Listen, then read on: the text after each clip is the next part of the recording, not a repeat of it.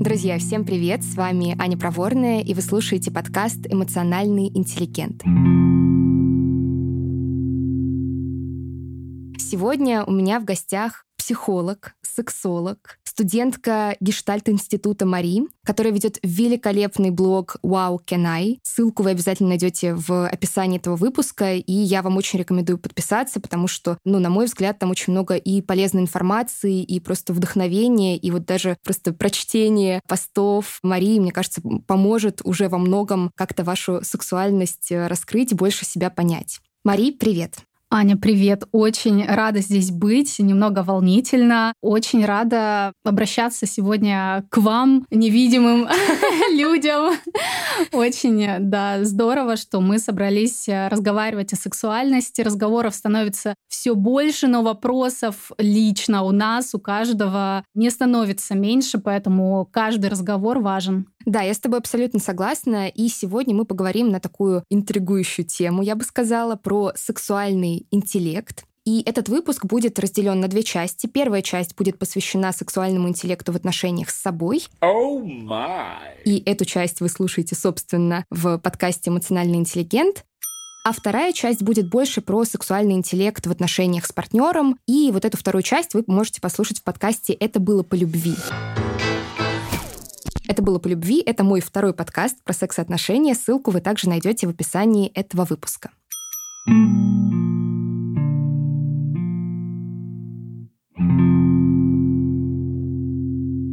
Итак, я предлагаю начать с такого самого базового вопроса. Что такое, собственно, сексуальный интеллект? Понятно, что это очень широкое понятие, как и эмоциональный интеллект. Его невозможно как-то описать, наверное, там в двух-трех словах. Но вот, Мария, есть ли у тебя, может быть, знаешь, какое-то определение, которое ближе твоему сердцу, которое тебе больше всего как-то откликается? Да, я думаю, что для меня это про способность видеть реального себя реального партнера и вот этими реальными личностями уметь создавать настоящую эмоциональную и физическую близость. И это задача не из легких. Что я имею в виду, когда говорю видеть себя реального? Это значит критически посмотреть на все фильтры, через которые мы смотрим на свое тело, на свою сексуальность и подумать, подходят ли мне они и что на самом деле хочу я, что это тело хочет. И когда я говорю видеть реального партнера, я тоже имею в виду вот эту возможность не накладывать э, свои фантазии, каким должен быть партнер в сексе или в отношениях, не накладывать на него свои проекции, что, наверное, он тоже считает, что я толстая, страшная, анаргазмичная, а выстраивать, и это третий да, пункт очень важный, выстраивать близость через коммуникацию. Такая многокомплексная задача, и секс, в принципе, это всегда комплексная история про отношения с собой, про отношения с партнером, про умение коммуницировать. Поэтому для меня вот сексуальный интеллект, да, это такая комплексная история, но прежде всего про умение опираться на свои чувства, на свои знания о себе и на слова партнера, то есть на реальность, а не на ожидания. Слушай, мне очень откликается твое такое прям полноценное описание и вот этот вот элемент про видеть себя реального и видеть реального партнера. Мне кажется, еще это очень важно именно в контексте таких долгосрочных отношений, потому что, ну вот, все, что касается вот этих призм, которые мы иногда не замечаем, и нам кажется, что это реальность, мне кажется, в долгосрочных отношениях иногда появляется вот это ощущение, что я уже знаю и себя, и я типа не меняюсь, и партнер мой такой же, каким он был там 3, 5, 10 лет назад. И это тоже как бы, ну, разрывает этот контакт, потому что, естественно, мы с течением жизни меняемся, и это такая прекрасная информация, потому что это позволяет нам узнавать друг друга, узнавать себя на протяжении, ну, в общем-то, всей жизни. Сексуальная жизнь не заканчивается там, как это иногда говорят, в первые три года отношений, в первые пять лет отношений. Мне кажется, вот этот компонент про долгосрочность, он вот тоже такой очень в сексуальном интеллекте важный. Если говорить про какие-то компоненты сексуального интеллекта, да, насколько я вот сейчас так для себя это концептуализирую, ты, в общем-то, про это говоришь, три вот эти важные части. Какое-то, в принципе, знание о себе, знание о партнере, знание, в принципе, о человеческой сексуальности, потому что очень много всяких мифов, установок и очень много, мне кажется, походов к сексологам, к парным терапевтам, просто от незнания, что такое ну, нормальность на самом деле.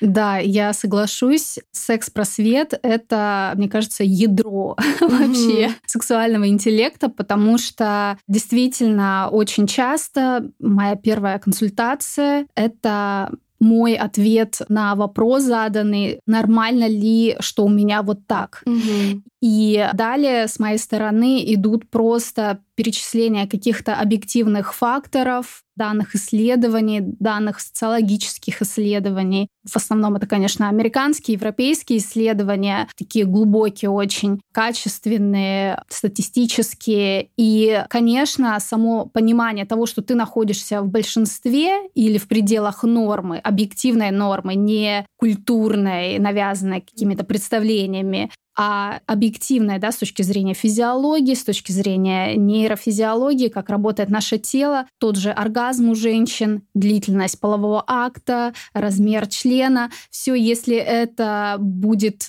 нормой в знании э, людей, то, конечно, вопросов будет гораздо меньше тревог. Поэтому любую книгу про секс-просвет берите, читайте, и это уже снимет большую часть тревог. Но не все так просто, потому что если бы ко мне приходили на первую консультацию, я говорила, знаете, с вами все нормально, и человек такой, Ура, все. Ну и ладно, я пошел, и все, жизнь заиграла новыми красками. Конечно же, это не так потому что у нас это как прийти в какое-то здание и сказать, знаете, вот эти конструктивные опоры, они сделаны вообще не по правилам, их надо э, снести, и ты сносишь, и все рушится. И также у человека вот эти вот э, знания о себе, то, как он с помощью них выстраивал все свои отношения, это строилось годами, и за один сеанс невозможно это поменять. Поэтому терапия длится месяцами потому что очень идет бережная замена старых каких-то уже инструментов, которые помогали когда-то, сейчас мешают, вот на новые. Да, и вот, ну, мне кажется, как раз очень важно не только секс-просвещение, вообще информация супер важна, но вот эти эмоциональные какие-то навыки, эмоциональная зрелость, умение с собой обращаться, умение принимать себя, умение себя слушать, это, мне кажется, то, что как раз позволяет, собственно, вот этим знанием а, пользоваться, позволяет не просто где-то его хранить и говорить, да, это нормально, и все, и ничего не меняется, и спокойнее не становится, а действительно как бы встраивать это вот в какую-то свою картину и ну, как-то, не знаю, по желанию делать ее лучше, приятней. Конечно, это, знаешь, есть мем, вспомнила, пока ты говорила, психотерапевт, нужно быть добрее к себе. Я на следующий день, а ну, сволочь, быстро быть добрым. Да, мне кажется, просто это очень жизненно.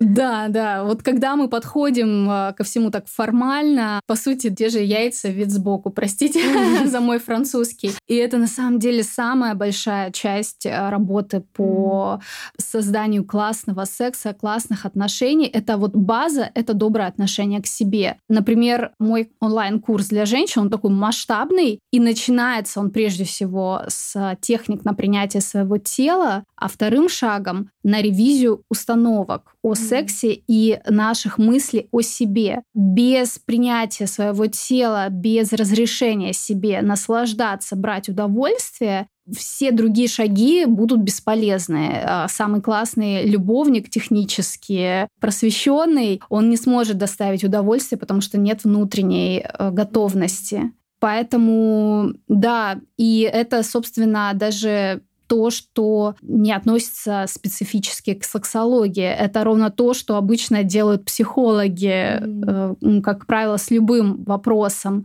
Девушки иногда писали, что они стали увереннее на работе, разные там бонусные эффекты пошли, ну потому что вот это вот базовое разрешение себе быть, проявляться, брать для себя из этого мира а, что-то, что закрывает твои потребности, про здоровую агрессию, это все, конечно, какие-то базовые вещи. Mm-hmm но в сексе они проявляются, мне кажется, максимально э, наглядно. Это вообще, мне кажется, такой индикатор важный, который показывает, как ты вообще к себе относишься.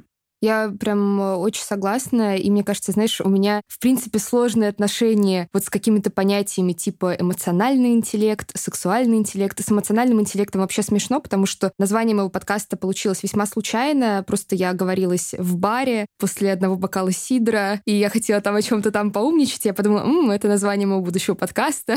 И после этого люди решили, что я реально фанатка, и я прям занимаюсь эмоциональным интеллектом. Но а, мне кажется, что это такие понятия, которые которые хороши вот в практической области, но при этом важно понимать, что сексуальный интеллект, условно, он не только про секс, и он даже не только про сексуальность. Я с тобой очень сильно в этом смысле согласна, потому что вот эти вот все эмоциональные навыки, ну, грубо говоря, наверное, одно из самых широких э, слов, которым это можно назвать, это эмоциональная зрелость, а это вообще, ну, просто огромный процесс длиной в жизнь. Мне кажется, в этом тоже нужно себе отдавать отчет, что там как-то условно прокачивая свой сексуальный интеллект, на самом деле ты просто становишься лучшей версией себя себя не в формате вот этом вот. Да, лучше верьте себя на один процент каждый день, давай Будь добрее к себе. Прямо сегодня, начинай.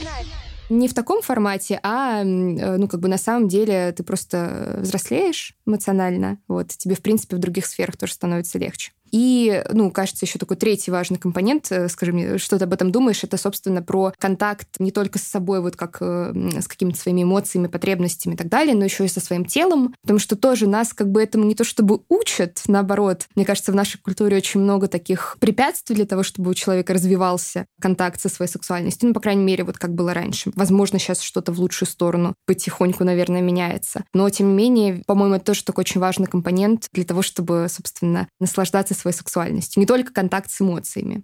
Да, тело, оно вообще супер говорящее для нас. И если мы умеем относиться к нему не потребительски, типа так, сегодня мне нужно от тебя 10 часов боевой готовности. Поедим потом, поспим вообще на пенсии. Дело в том, что секс с таким отношением к телу возможен технически. Ну, я думаю, у нас у всех есть какое-то представление о сексе. Но все-таки, наверное, общая идея это про то, что это какое-то растворение, а, какой-то вот вообще просто метафизический mm-hmm. опыт растворения, когда ты не думаешь, а ты находишься в своих ощущениях, в контакте с другим человеком, вот эта близость, это удовольствие. И вот, конечно, вот эта вся история, она невозможна, когда ты не умеешь идти за своим телом очень тоже расхожий совет э, в сексе, там, отключите свою голову, отключите эмоции. Ну, тоже mm-hmm. легко сказать, легко сделать.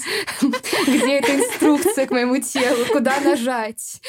Да, и поэтому действительно сексология, которая зародилась все таки как некая уже профессиональная дисциплина и как услуги, которые помогают, услуги профессиональные, которые даются с целью облегчить людям а, их а, какие-то тревоги, вот она существует уже несколько десятилетий, и основываясь на психологии, на знании того, как работает наша нервная система, физиологии даются как раз техники, которые помогают вот шаг за шагом как раз приходить к этому умению, потому что это очень сложно, и начинается оно чаще всего как раз тоже не в сексуальной сфере в принципе, уметь замечать в любой момент своей жизни, что со мной происходит, mm-hmm. а не давит ли мне ремень, mm-hmm. а не жмут ли мне туфли, а не жарко ли мне, а мне вообще, может быть, хочется укутаться. И вот мы очень часто игнорируем вот такие очень простые сигналы своего тела, что нам некомфортно. Вот это вот первый шаг вообще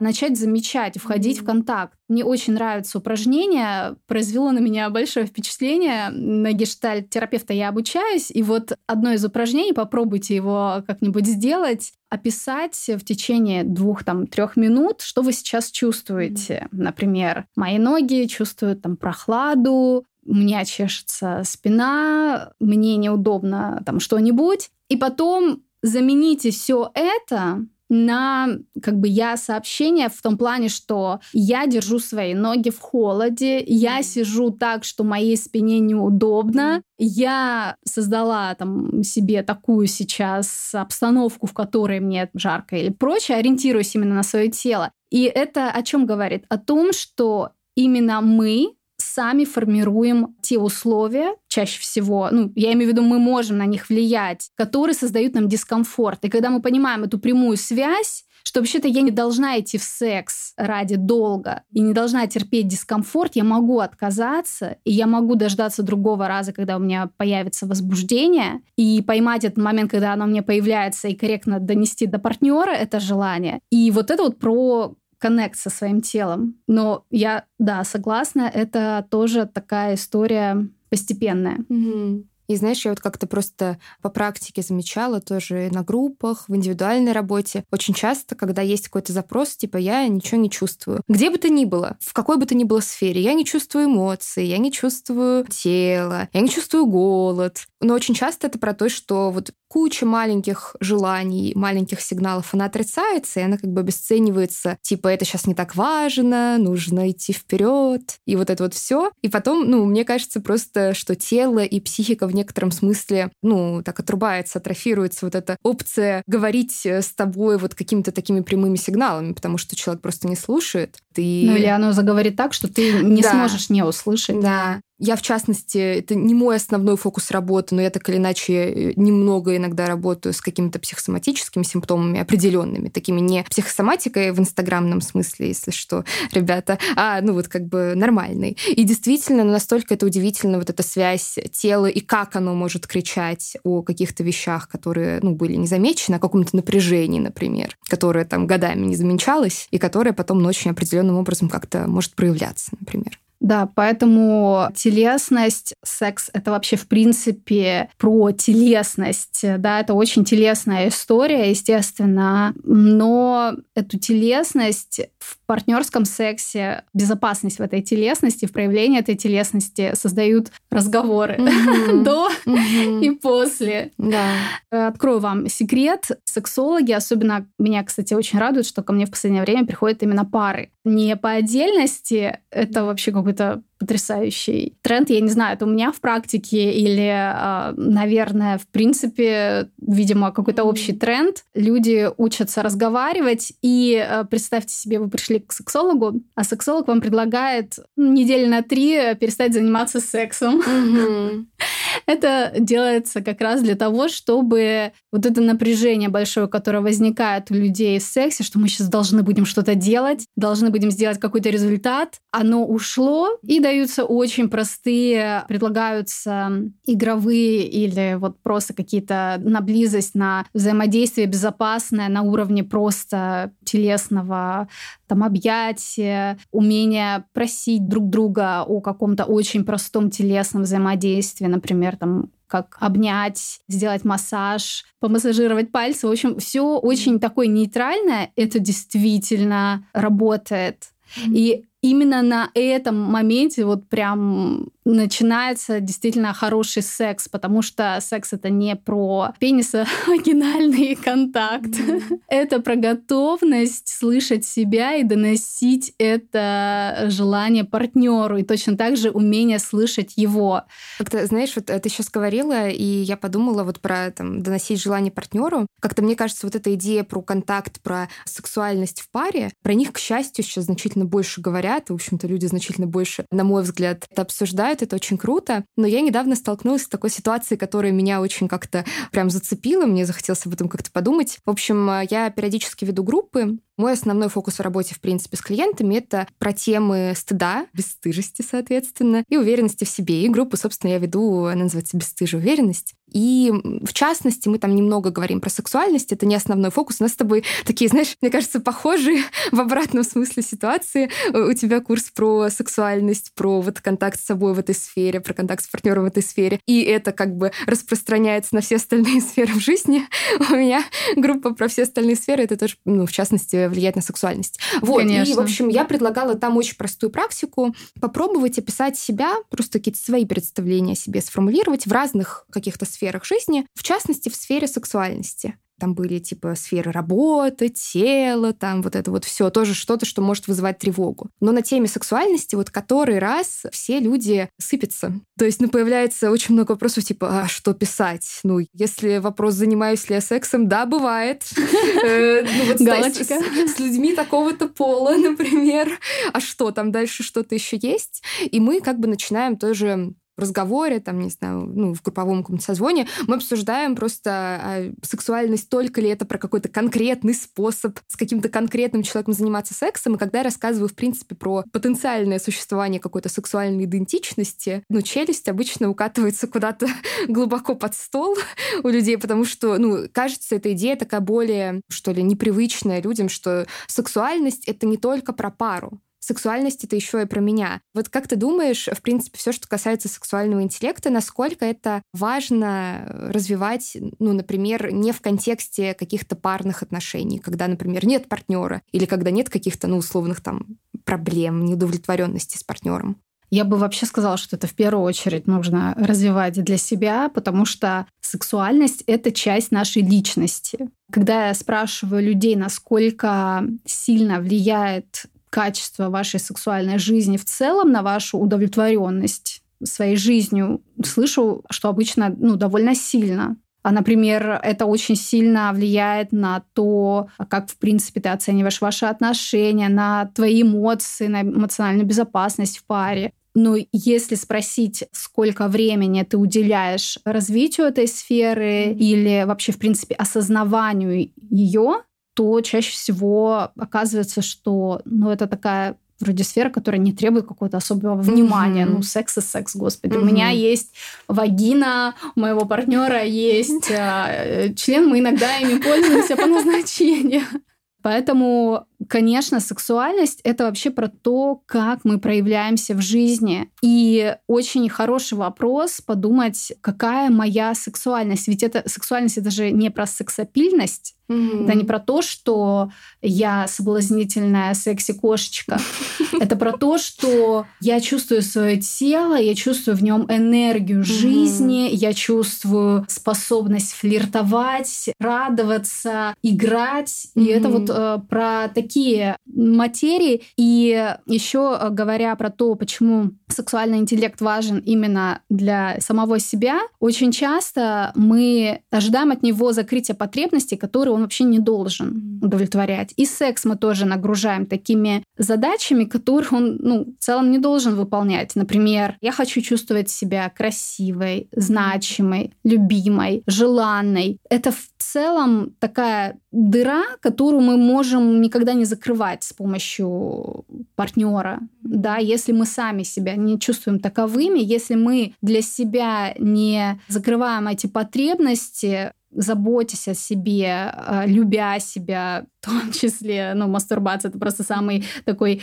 грубый, скажем так, пример, но и на более тонких каких-то уровнях, да, заботясь о себе, э, даря себе э, приятные ощущения, то, конечно, когда мы умеем наслаждаться полной жизнью самостоятельно, то партнер это просто как такой boost, как не, не просто плюс один, а плюс э, бесконечное количество вариаций, когда два человека создают вместе mm. что-то очень интересное. И в этом случае, да, можно говорить, что секс не будет разочаровывать, потому что он, в принципе, вообще не обязан соответствовать никаким требованиям. Mm. Это, в принципе, такая история, которая не может не получиться. Вот она mm такая есть. Вот вам сегодня хочется просто обниматься, вам сегодня хочется поиграть в ролевую игру, вам сегодня просто хочется в сотый раз заняться э, сексом в вашей миссионерской позиции, и вас это полностью устраивает, потому что вы чувствуете какое-то единение, потом вы обнимаетесь. В общем, вариаций миллион. Но очень важно при этом понимать, что вот это закрытие потребностей, ценностей, оно происходит самим собой. Тогда и все остальное будет просто приятным дополнением сейчас для наших слушателей, до того, как мы включили запись, мы немного говорили про это страшное слово ответственность. И мне кажется, вот как раз э, развитие такого сексуального интеллекта или контакта с собой, да как угодно можно это называть, мне кажется, это очень сильно тоже про ответственность за себя. И вот я и, в общем-то, в парной работе с клиентами, и в индивидуальной работе я очень часто вижу такую картину, когда приходит человек там или два человека, например, и ну, кто-то говорит, что прошло три года, вот эта вот вся изначальная история, она закончилась, и теперь ничего нет. То есть сделайте что-то с нами, почините нас.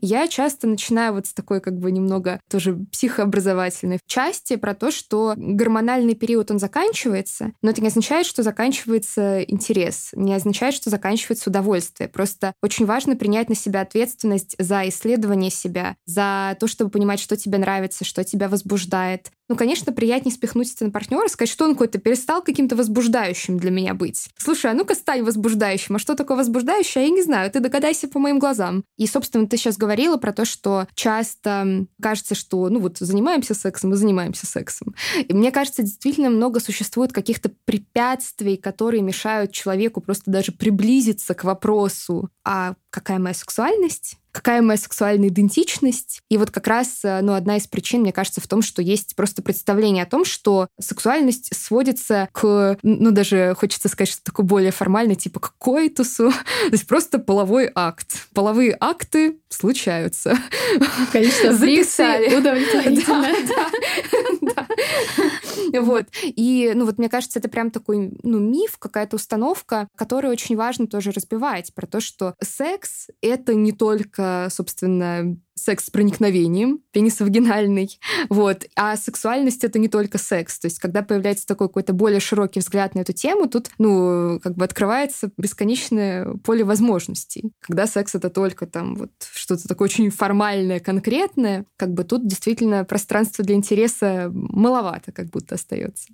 Ой, слушай, парные консультации — это, конечно, такая интересная тема. Там действительно как вот в физике одна волна на другую находит, и вот, вот mm-hmm. просто какие-то гигантские вихри, наши убеждения о том, какими мы должны быть и каким должен быть секс, встречаются, а еще с тем, каким должен быть партнер и каким должен быть секс в отношениях. И это все наслаивается, и тут нужно прям снимать э, ювелирно слой за слоем, очень часто есть такое опасение, что если мы начнем что-то менять, все разрушится.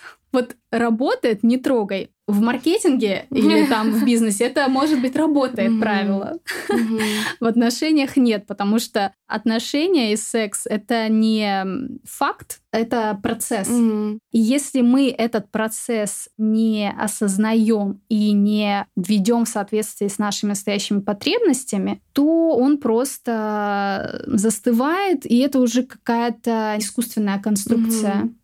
Опять же, вот это опасение про то, что если мы начнем планировать секс, вот страсти нет, а спонтанности, если мы начнем планировать секс, это мы расписываемся в собственной вообще уже не любви друг к другу, все у нас mm-hmm. засохло, завяло и вообще уже скукота. Mm-hmm. Это большое заблуждение, потому что как раз в длительных отношениях начинается, мне кажется, ну, действительно, какая-то прямо творческая, интересная mm-hmm. работа. И ну, работа, может быть, кого-то пугает, но такой исследовательский процесс, и действительно говорят исследования, что именно в долгосрочных отношениях, где люди умеют договариваться, секс ярче, их удовлетворенность выше от mm-hmm. секса, чем вот в этих э, историях, когда частая смена партнера, вроде много новизны, mm-hmm. много впечатлений, но эмоциональной близости нет, и mm-hmm. поэтому такое ощущение пустоты э, итоговое остается, как правило.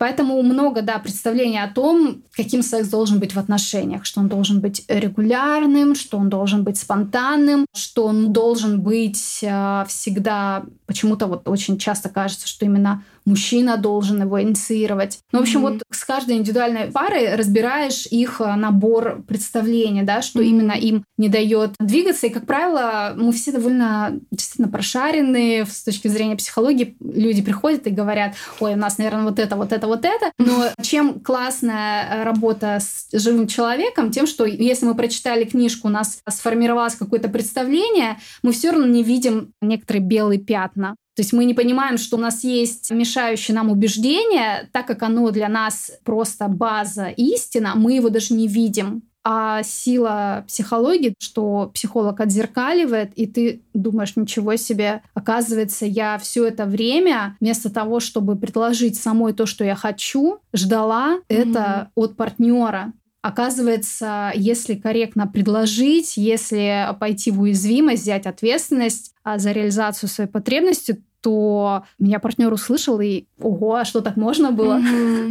Я очень разделяю вот твои чувства по поводу работы с парами. Я не так давно как бы стала пары брать, где-то год назад, наверное. И это, конечно, абсолютно, ну, такой новый мир вот для меня, как, как для терапевта тоже. И вот тоже про какие-то установки такая интересная вещь. Знаешь, э, часто вот как бы говорят, да, что проблемы начинаются там, где недостаточно общения. Не знаю, может быть, это мне так везет, но ко мне приходят пары очень часто, которые очень много общаются. Они все время разговаривают, но просто вот эти разговоры, их э, вот эта безустанная коммуникация ультраинтенсивная ни к чему не приводит просто потому, что они, ну, как бы бьются своими защитами друг об друга, своими вот этими призмами какими-то, потому что, ну, как бы, когда ты какое-то сообщение своему партнеру направляешь, партнер никогда не воспринимает это вот прям как точно то же самое сообщение, которое ты пытался донести, потому что у каждого человека есть своя дельта, и это сообщение немножко видоизменяется, меняется, такой немного сломанный телефон, потом человек отвечает, вот этот ответ тоже видоизменяется, и вот, ну, как раз, да, мне кажется,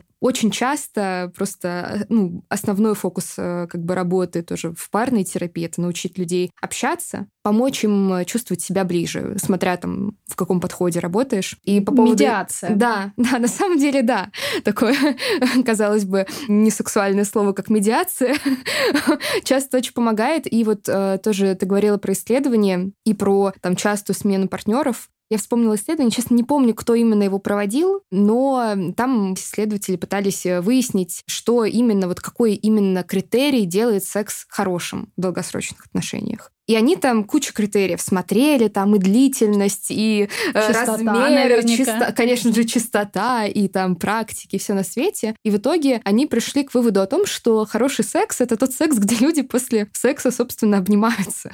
Сначала был такой вывод как бы незамысловатый, потом кто-то переинтерпретировал вывод про то, что дело не в объятиях как таковых, не в телесном контакте, а в том, что это отношение, где можно вот после расслабиться, где есть вот это чувство такой безопасности, где не обязательно тут же куда-то убегать. Эмоциональная близость. Да, эмоциональная близость. Я могу соврать, но, по-моему, как раз вот Эмиль Нагоски об этом писала, собственно, про то, что это не про объятия как таковые, как акт э, хватания друг друга, а про чувства, про привязанность. Да, слушай, Эмили Нагоски, еще есть великолепная книга, которую я всегда рекомендую, Сью Джонсон «Обними mm-hmm. меня крепче». Mm-hmm. Тоже, да, потому что объятие — это как показатель того, что мне с тобой безопасно, мне с тобой хорошо. Да, mm-hmm. они говорят про это. И ты рассказывала про то, что люди действительно могут много говорить про секс, mm-hmm они могут любить друг друга, но а, есть такой парадокс, когда иногда любовь убивает секс именно из-за того, что появляется так много тревожности, а что хочет мой партнер, что я могу для него сделать, нужно ли что-то менять или пусть все остается. И э, Эстер Пирель, она уже несколько десятилетий консультирует, и она э, в своих книгах пишет про этот парадокс постоянно, что люди друг друга любят, но секса у них нет. И это показывает лишь то, что это отдельная область жизни, и ее нужно развивать отдельно. Если у вас хорошая коммуникация, это не значит, что у вас автоматически хороший секс. Конечно, это самое главное, но телесность э, из этого процесса не исключить. Как вы умеете общаться? Я вот вижу очень часто большой такой скепсис и снобизм у сексологов, очень таких именитых, а насчет, э, например, техник как можно делать кунилингус, минет, какой-то массаж, как доводить друг друга до оргазма. Очень много снобизма, что это все ерунда, и это вот, mm-hmm. вот это шарлатанство, секс-коучинг. Но на самом деле иногда людям не хватает просто знаний. Вот, например, ты можешь мужчине сказать или паре, что, знаете, у вас ну, из-за чрезмерного перевозбуждения, а, да, например, молодой человек быстрее кончает, чем вам хотелось бы, в целом это норма, но мы же работаем не с нормой абстрактной, mm-hmm. а с конкретными людьми, которые хотят дольше. И ты берешь и показываешь, как работает, например, эрекционное кольцо. Mm-hmm. Но откуда они это узнают? Это тоже, конечно, часть работы сексолога, mm-hmm. просто подсказывать, потому что действительно девушки иногда спрашивают, а как двигаться? Я не понимаю. Mm-hmm. Поэтому телесность все-таки из э, терапии не убрать. И если я буду просто говорить какие-то вдохновляющие истории, принимайте друг друга, обнимайте друг друга, секс от этого mm-hmm. будет, возможно, кого-то устроит но mm. кому-то захочется разнообразия, и поэтому не надо... Я в своей практике не стесняюсь, mm. то, что я веду вебинары по всем mm. этим техникам. Мне кажется, это очень важно, очень полезно, потому что действительно как бы информации много, но часто ее настолько много, и она не вся корректно, правильно подается. Вот, конечно. Особенно в отечественной, как бы, мне кажется, до сих пор вот э, этой области у нас. Что-нибудь там обязательно назовут дезадаптивным, вот это вот все. Да, и если вам преподносится практика никак, что ну, наконец-то ты нормально сделаешь, наконец-то ты сделаешь, и с тобой будет все нормально, а сопровождается комментариями, что ты можешь почувствовать, что это может дать вашим отношениям, какие могут быть у тебя сопротивления. Ну, в общем-то, как это правильно, корректно предложить, а что сделать, если не хочет партнер, а что mm-hmm. делать, если в процессе произошла какая-то ситуация. В общем, вот дать вот такую полную поддержку, в том числе и психологическую, mm-hmm. то это не будет э, вредить, э, а только, конечно, помогать mm-hmm. отношениям.